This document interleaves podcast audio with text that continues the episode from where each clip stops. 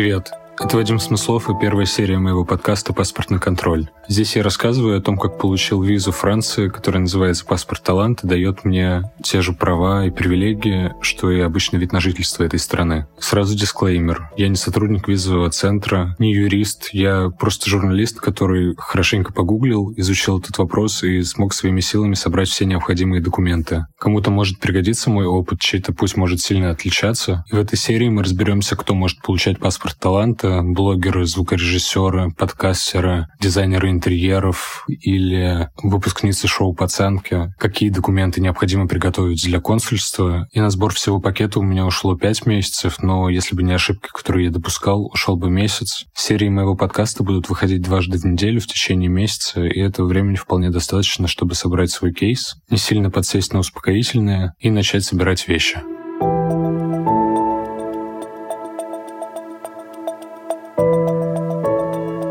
Обычно выдаются визы каким-то особенным людям? Скажем, вы стартаперы, у вас есть классная идея, которая кажется экономически привлекательной Министерству финансов или экономического развития Франции. Или у вас много денег, и вы готовы проинвестировать во французскую компанию и купить недвижимость, вас приглашают в страну. Но как понять, достаточно ли вашего таланта для того, чтобы получить ВНЖ Франция? Что вообще такое талант? Это что-то эфемерное. Я талантливо продирую Ельцина. Но талант ли это? Или я талантливо коллекционирую наклейки с героями из «Фабрики звезд». Талантливо ли это? У меня самая большая коллекция в России.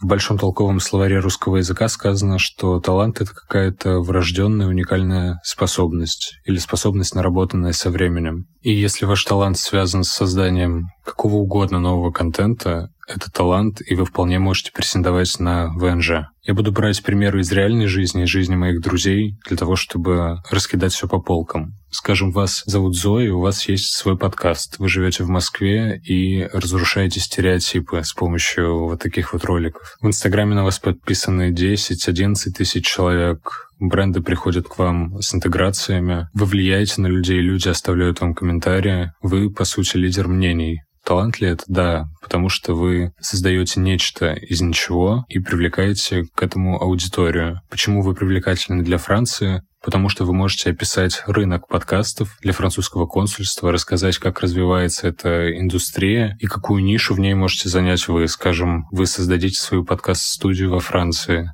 Другой пример. Вас зовут Лиза, вы редактор подкаста «Узуи» из Москвы. В этот подкаст все еще приходят бренды, его слушают Корнелия Манго в Москве, Рената Литвинова в Париже, у вас много подписчиков. И вроде вы не ведущая подкаста, вы редактируете его, но вы продолжаете влиять на аудиторию, потому что удали вы себя из этой системы, и подкаст начнет работать иначе, может быть хуже, может быть лучше, но он не будет работать так, как работает сейчас. И вы уникальное звено этого подкаста. Вы связаны с искусством, вы связаны с предметом влияния на людей, значит, вы талантливы и можете претендовать на визу.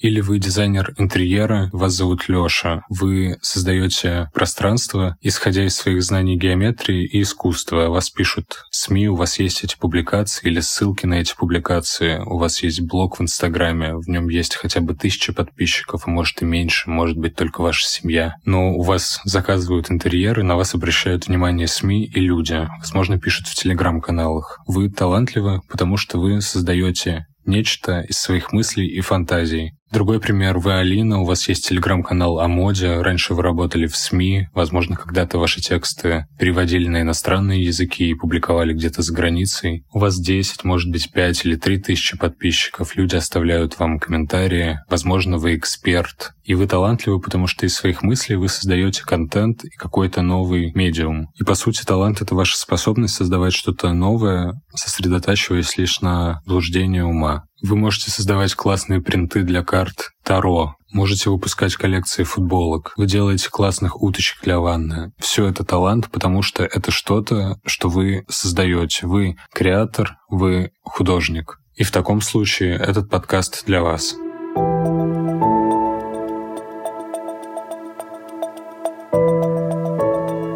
Вообще визы, ВНЖ и моя история к паспорту таланта — это большая история ебанины. И я часто ловил себя на мысли, а как эмигрировали люди из России, скажем, сто лет назад? Нужно ли им было таскаться по французским консульствам в Москве или Петербурге? Можно ли было просто сесть на лошадь и уехать куда-нибудь, сесть в лодку и переплыть из Петербурга в Хельсинки? И об этом, блин, тоже очень мало пишут в интернете, но что-то мне удалось найти, и я немножко об этом расскажу.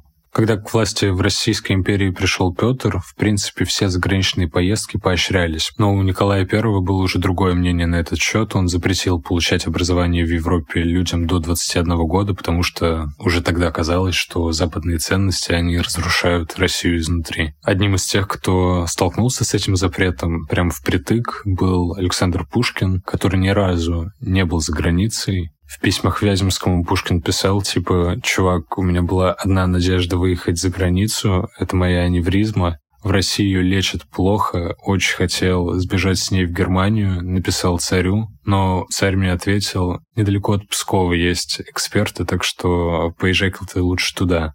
В начале 20 века для того, чтобы выехать в Европу, нужно было приобретать специальные проездные листки у глав губерний, но виза в 20 веке это была скорее формальность, просто средство учета, кто переехал через границу, кто выехал обратно. Вы просто выезжали из России, приобретя в России вот этот выездной листок, подъезжали к границе страны, на границе говорили, кому едете, зачем, что с собой везете, и вас пропускали туда. И нередки случаи, когда к таможенникам подъезжали люди, в чьи проездные листки они даже не смотрели. Человек называл себя Авраамом и въезжал в Германию а обратно выезжал уже Исааком, и никому не было до этого дела, люди просто развлекались. Но после Первой мировой войны контроль усилился, в Европе оказалось много преступников, убийц, людей, травмированных войной, и страны начали тщательнее контролировать, кто въезжает, а кто выезжает за границу.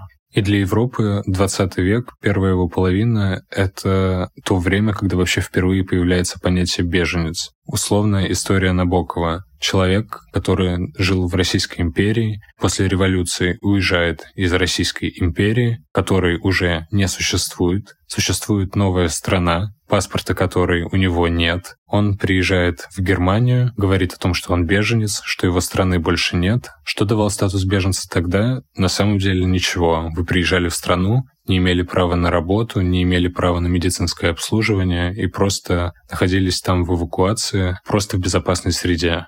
Также было у Бунина, также было у Рахманинова. Но ситуация сильно изменилась, когда комиссар, образованный совсем недавно после Версальского мира Лиги нации норвежец Фритьев Нансен, предлагает упростить и смягчить вообще быт, жизнь и судьбу беженцев. Он предлагает странам, входящим в Лигу наций, учредить документ, который позже назовут Нансеновским паспортом. Это картонка, похожая на паспорт с фотографией человека, который разрешает ему пребывать в стране на протяжении года. Каждый год в паспорт вклеивается новая марка, и он может продлеваться до бесконечности, до тех пор, пока вы не станете каким-то образом гражданином другой страны. Этот нансеновский паспорт давал право на работу, право на аренду жилья, и в 22 году за это Нансен получил Нобелевскую премию мира. Еще через 10 лет организация, основанная им уже после завершения существования Лиги наций, получает вторую Нобелевскую премию тоже за вклад в работе с беженцами. И изначально этот паспорт, который потом стал прообразом паспорта беженца, современного, который мы имеем сейчас, он выдавался исключительно русским. Он так и назывался «Нансеновский паспорт для русских», потому что гражданская война в России — это было первое массовое переселение народов в 20 веке. Из Российской империи в Европу тогда уехали миллионы человек, и только тех, кто получил паспорт Нансена, было 400 тысяч. Но статус беженца, он аннулировался, стоило вам пересечь снова границу с Россией, в принципе, как сейчас. Скажем, если случился какой-то нонсенс, вам нужно приехать на похороны, вам нужно забрать документы, всякое может быть. И паспорт таланта Франции, как и виза в Германии, это как раз такой документ, который позволяет вам находиться в Европе в безопасности, работать, жить, но в то же время, если вам необходимо приехать в Россию, и вы знаете, что вам ничего там не угрожает, вы едете в Россию, а затем выезжаете в Европу обратно. И условно на границах Эстонии, Латвии или Финляндии, где сегодня невозможен выезд из России для людей с российским паспортом, вы показываете свой ВНЖ и снова оказываетесь в Европе без проблем.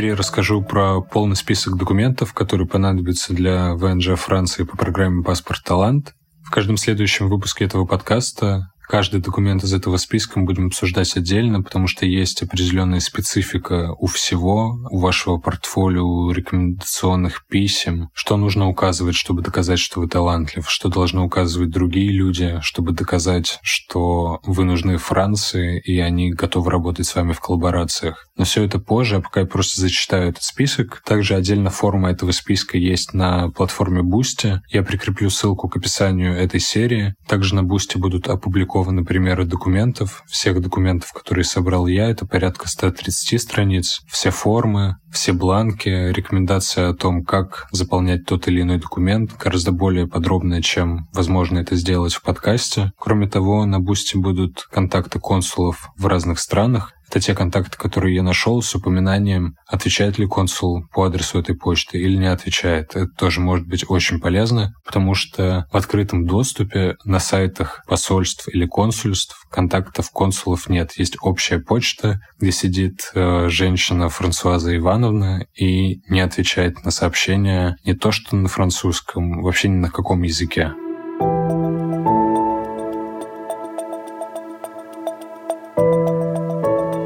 Итак, вот документы, которые пригодятся. Если вы подаетесь не из России, вам нужен документ, письмо на имя консула, объясняющее, почему вы не можете подать документы в Москве и Петербурге. По закону документ на эту визу вы можете подавать только в стране, резидентом которой вы являетесь. Если у вас есть ВНЖ в другой стране, проблем нет.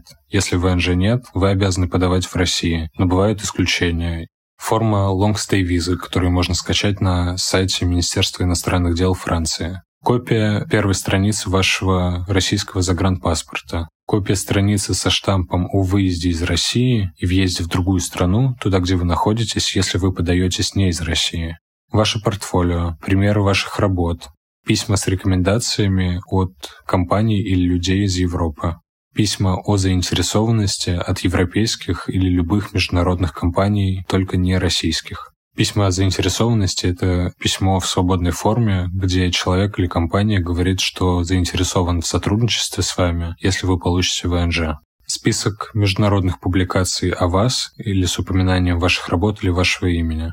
Ваш бизнес-план на время жизни во Франции и проекты, которые вы собираетесь создать в стране. Также ваш диплом и переведенная версия вашего диплома, заверенная судебным переводчиком во Франции. Это можно сделать дистанционно, и об этом мы тоже поговорим дальше. Свидетельство о рождении и также переведенное и заверенное свидетельство о рождении. Далее подтверждение того, что ваша ученая степень, полученная в России, равна ученой степени мастера, то есть пяти годам высшего образования. Далее ваша прописка во Франции, ID человека, который прописывает вас у себя во Франции, деньги, которые есть на вашем банковском счете, возможно, деньги, которые есть на вашем счете в PayPal или на криптокошельке, потому что во Франции разрешена оплата при помощи биткоинов, USDT и другой крипты. Также три ваши фотографии сделаны не позже, чем за три недели до подачи документов, и 99 евро, которые обычно нужно отдать наличными прямо в консульстве. Это все, что вам пригодится, звучит, правда, изи, но в момент, когда я это все собирал, я думал, что да, я несколько раз пытался бросить это дело, потому что нахлынивала какая-то паническая атака, я трижды приходил в консульство, и трижды меня разворачивали, потому что каких-то документов не доставало, но я учел все ошибки и, надеюсь, помогу вам их не совершить.